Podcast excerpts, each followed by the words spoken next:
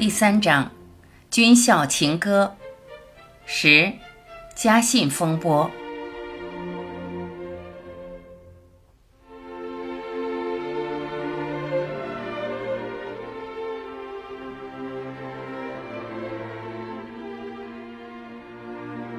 有一天，有个同学捎来家信一封，信中说家父被游击队抓去，前往河北，八姐病重。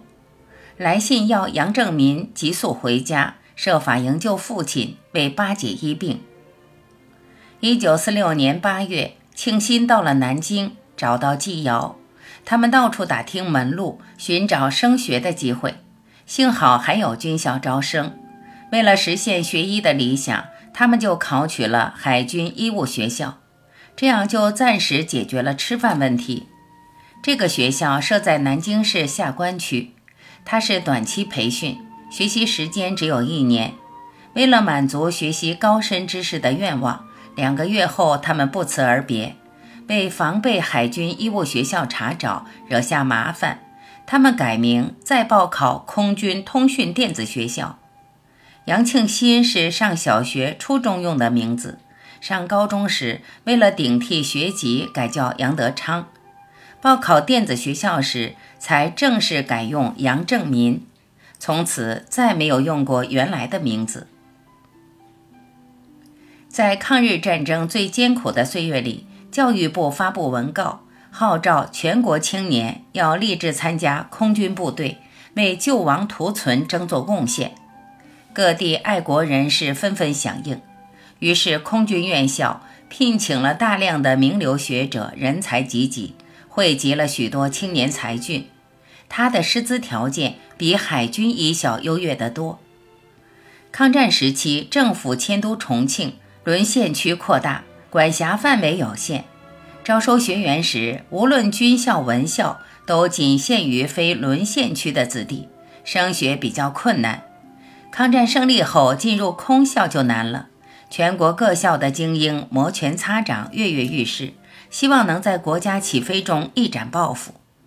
当时空军各校在沈阳、北京、上海、南京、广州等地同时招生，由于录取名额有限，报名者众，因此竞争非常激烈。杨正民好奇，对电讯颇有兴趣，就报考了空军电子学校。当时他的考区在南京。这时崔继尧也改名崔建民。他俩同时被通校录取，再一次抓住上学这个救生圈，他们被送往四川省铜梁县入伍，正式进入空军部队，开始了他们的军校生活。原来，空军在铜梁设立入伍总队，集中官校、机校、通校、测校等四个学校的新生，先在此学习锻炼体能，接受八个月的军训。这是全体空军新生先完成的必修课程，后到自己所属的学校学习本科专业。在学校的大门口竖立着两个醒目的大牌子，上面写着两行字：“民族复兴路，空军第一关，龙飞凤舞，铁画银钩。”这是书法名家的手笔。郑民从敌占区逃出来，跟随学校长期流亡，如同叫花子。跨进大门时，就被那庄严的气氛震惊了。看到学生出操，步伐整齐划一，如刀裁斧削一般，做机械操的动作娴熟准确，个个身强体壮，如龙似虎，真是又惊讶又羡慕。洪亮的号声响起，震撼山岳，军营威严，气吞山河。新生都被吸引住了，热血立刻沸腾。郑民很快爱上了这个地方，希望自己将来也能像他们一样，能够练成一副钢筋铁骨。然而不久，兴奋被担忧取代，信心被恐惧动摇。他不知自己的身体是否经得起钢铁般的磨练。实际上，这儿的入伍训练比陆军士官学校还要严格，因为每位班长都是陆军官校的毕业生。他们被借来训练空军，对学员的要求特别严格。在志愿上，要学好天文、地理、作战、测候、辎重等课程；在体育上要锻炼体能，每个动作都要做到家。单杠、双杠、木马、射击、体操等动作都要做到十全十美。如果一个小动作不够标准，就会被修正。其教训人的手段不一而足，往往令人啧舌，至今到来仍有余悸。练习过程往往使人难以忍受。长官的教育都采取德日式。对学生视若牛马一般，口出秽言，当众辱骂，拳打脚踢，毫不留情。每天匍匐前进，将两只手肘磨蹭得血肉模糊。有的学生处在烈日下，水泥地上罚跪太久，膝盖发炎，肿胀得像个馒头，流血不止，致使昏倒，也不能请假休息。夜间突然集合，收音结束后仍没有站好队形者。则必须接受处罚。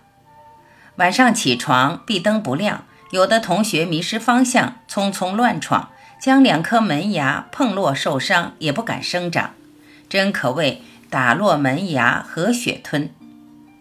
曾有一个入伍生因承受不了折磨，在厕所里上吊自缢身亡。郑民身体虚弱，由于长期流浪，营养不足，身高一米七五公分。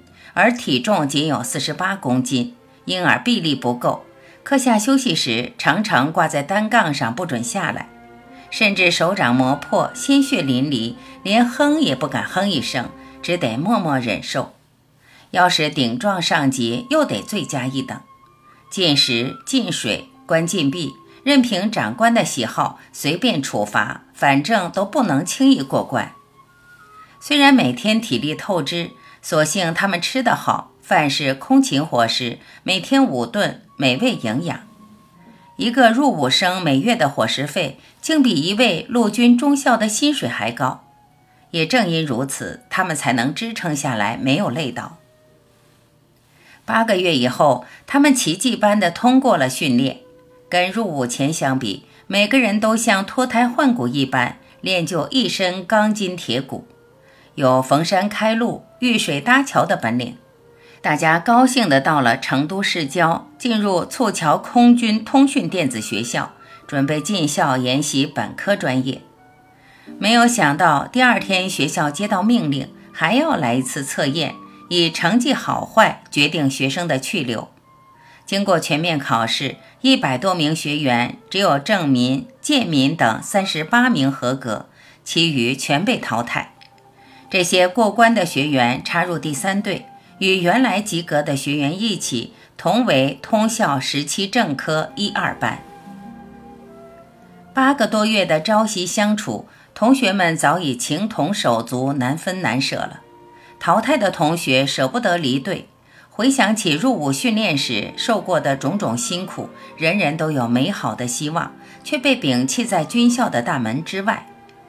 离校分别时，每个人心里都不是滋味。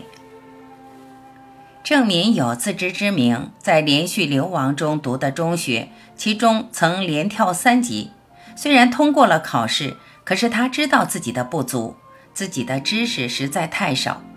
那时在军校时期正科班里，碰到京沪区的高中毕业生，与他们同堂上课，更是发现自己的不足，比起他们来，实在浅薄。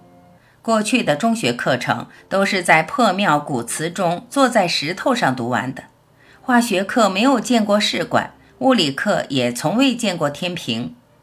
这样，郑民与大城市里的同学一块儿学习，就有说不出的自卑。想要迎头赶上，只有分秒必争，挤时间来弥补过去知识的欠缺。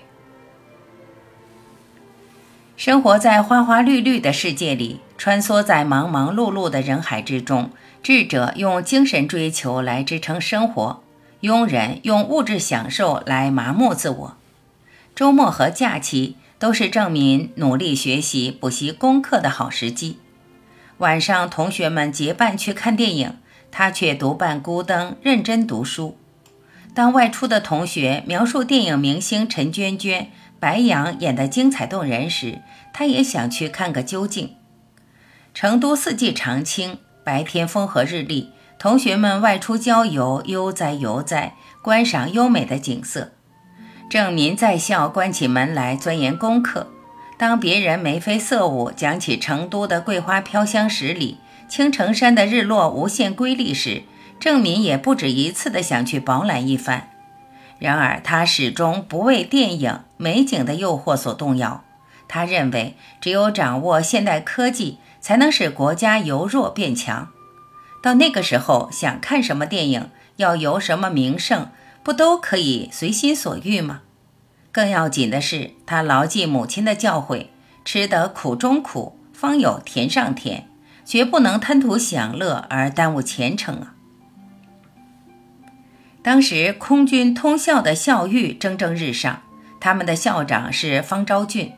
方曾留学美国，与美军数度交涉。接收了新式的雷达和通讯器材，这是二战期间美国远东作战部队最好的装备，因此通讯设备最完善也最现代化，成为全国大专院校的尖子。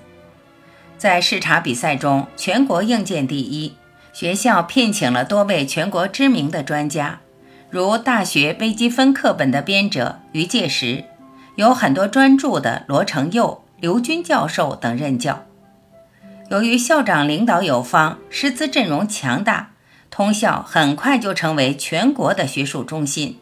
因为具有这些得天独厚的优越条件，它成为各地学子们拼命追求的理想学校。那时的考试特别公正严明，测验像没有硝烟的战场，考试都要在大礼堂举行，两个座位之间距离十步，考官虎视眈眈。瞪着锐利的双眼来回巡视，就是为了杜绝作弊的行为，达到公平竞争的目的。严格的考试不知击垮了多少学子。评卷完毕，总有数人成绩不及格，遭到淘汰，被送回老家。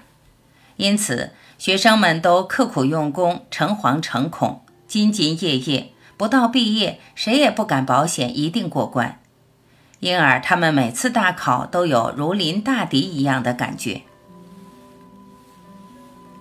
一九四八年，国内时局突变，前线紧急要人，学校突击赶课，在两年的时间内完成了六个学期的功课。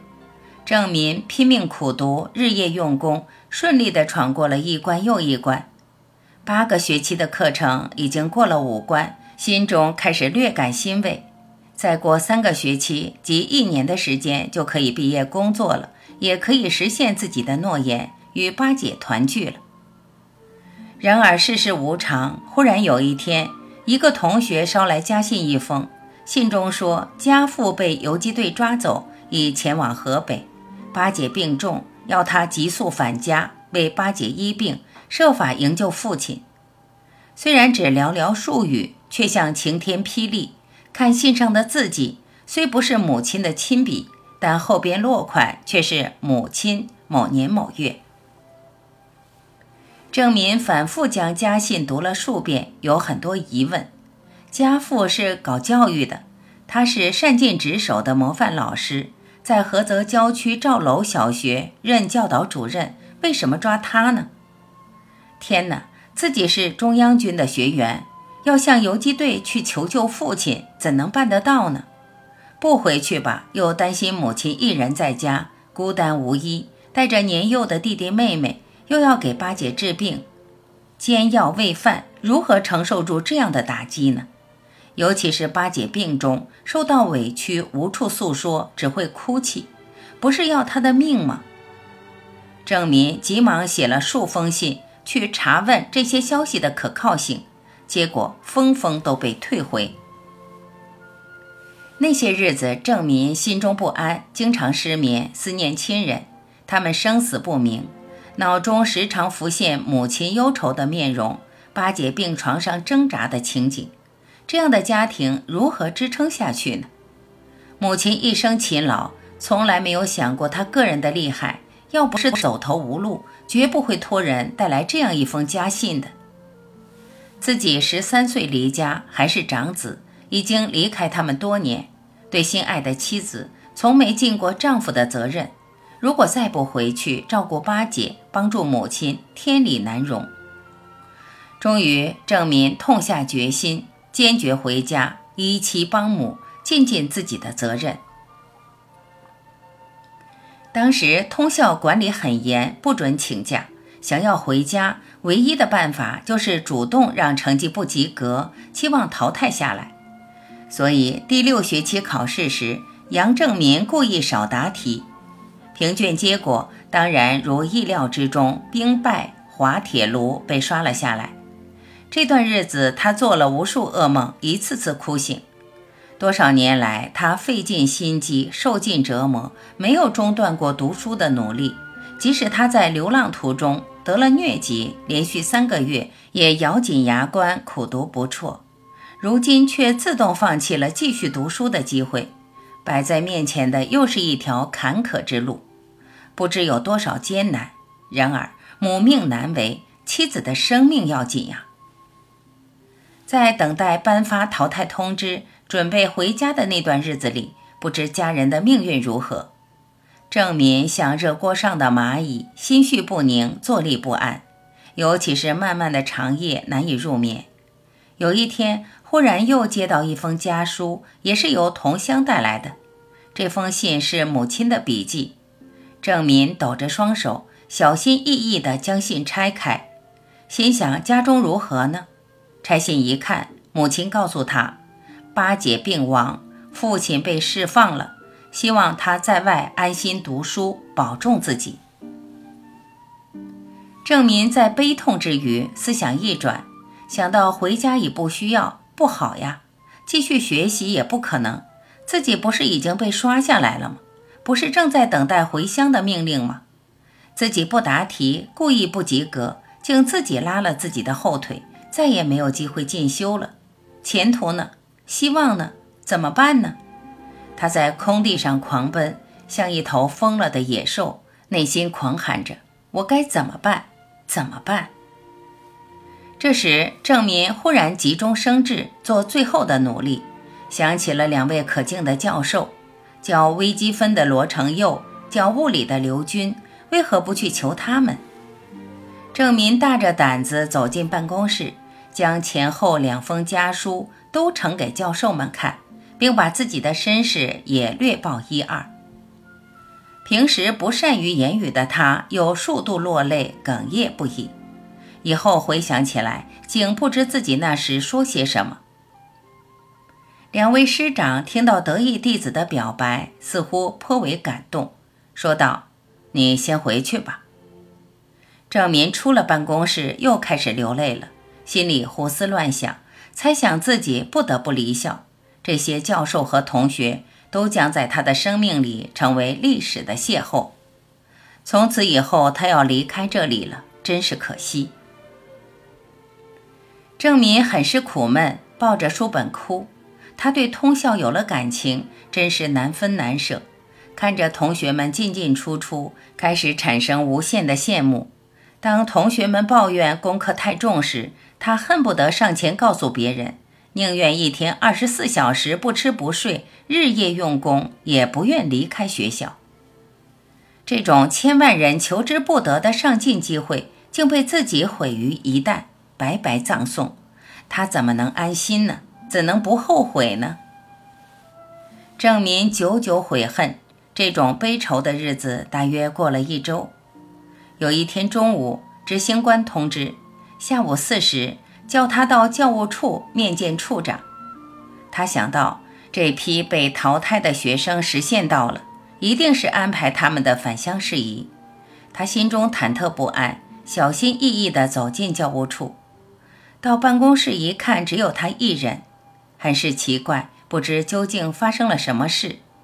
处长告诉他，教授知道了他的隐秘，查看了前五个学期的成绩，很多都是满分的。为人也挺老实忠厚，老师们同情他的遭遇，特别为他开了教务会议。恩师们一致赞成，破例给他一次重考的机会。郑民听后愣住了，一时没有回过味来，还以为这不可能是真的。经过重新考试，当然成绩优异，继续学习的问题迎刃而解，这是天大的好事。能够继续学习，通校的几位教授对他破格照顾，使郑民躲过了功败垂成的厄运，真是恩同再造，功劳不小。那两封家书是怎样写来的呢？以后探家才知，当时几乎影响他一生的那第一封信是大姨让人写的，并不是母亲的意思。那时解放军连战皆捷，战局突变，郑民在四川军校学习，很难回家了。八姐在家日夜愁虑，前途渺茫，了无归期。年复一年，韶华虚度，泪染枕巾，积忧成疾，伤寒病发作，无处诉说，无人劝解，郁结在心。医疗条件又差，病情奄奄，成为不治之症。他为人厚道，对杨家忠心耿耿，孝敬父母，照顾弟妹，为婆家尽心尽力。临死时，最后一句话是。垂布石下还埋有一瓶香油，别忘了挖出。去世时年仅二十五岁，正当壮年。弟弟每谈起八姐，仍像对待母亲一样尊敬。大姨办事果断，敢作敢为，出于疼闺女之心，在八姐病重之际，以母亲的名义写信，要郑民返家为她医病，是合情合理的。大姨知道。如果郑民在家时时相劝，八姐可以转危为安。但是没有等到他回家，八姐已经去世，很是可惜。当问到第二封家信时，母亲说是这样的：父亲释放回家后，他还考虑再三，要不要让儿子知道这桩消息。八姐葬后，母亲突然感觉心神不宁，坐立不安。总觉得八姐在挂念着儿子，怕儿子在外出事。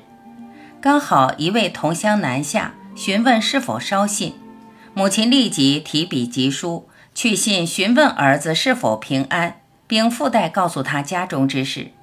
这封神志心灵的家书字字千金，竟托八姐在天之灵及时送达，因而他的命运扭转方向了，走向更加艰险的未来。